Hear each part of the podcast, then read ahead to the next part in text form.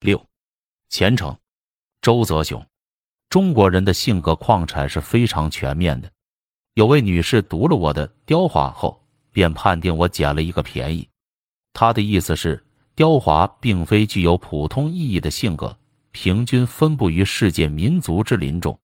若让一位瑞典人谈论雕华，他就可能一片茫然。而中国的雕华资源则是非常丰富的，一些国人运用起小雕小坏来。灵便程度不亚于使用筷子，对此我尽管心有戚戚焉，却也不敢否认自己确实沾了身为中国人的光。不过我立刻发现世上没有白捡的便宜。当我此刻试图进入虔诚的性格版图时，我意识到还债的日子到了。虔诚正是大中华性格矿产中最为稀缺的品种。中国人之媚于虔诚，正与瑞典人媚于雕花同。现在轮到我一片茫然了。我曾在去某佛教名山游玩的山路上，见到非常感人的老太，凡行三步必全身卧倒，做出标准的磕头动作，方始前进。真是三步一坎坷，一跪九莲花。对这位老太的虔诚，我只能本着最大的善意去估量。虽然这位老太究竟因何卖此苦布，她的精神世界如何，文化水准咋样？我一概不知。再说，我撰此小书，并无意惊扰或探究世上的苦行僧一族。我承认他们的存在，同时也承认自己对此兴趣寡然。我的评论兴趣不出市井理相，评论对象始终是寻常百姓。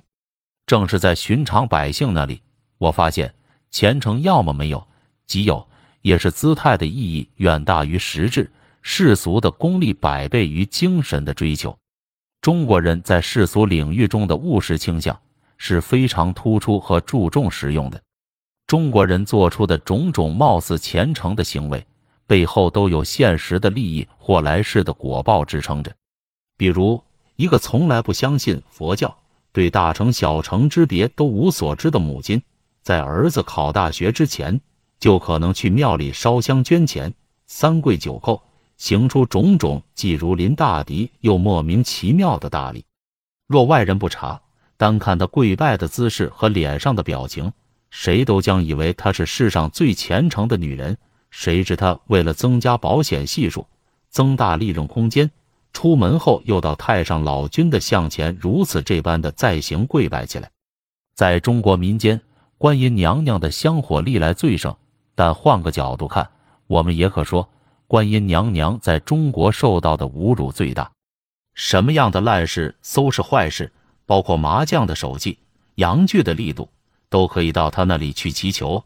把个外貌玉洁冰清的菩萨都做贱成什么了？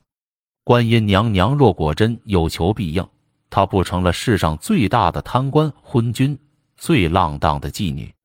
不觉想起钱钟书先生援引过的黄庭坚诗句：“设欲真见观世音。”金沙滩投马郎妇，该马郎妇据说正是施一切人言的观音菩萨，一名锁骨菩萨。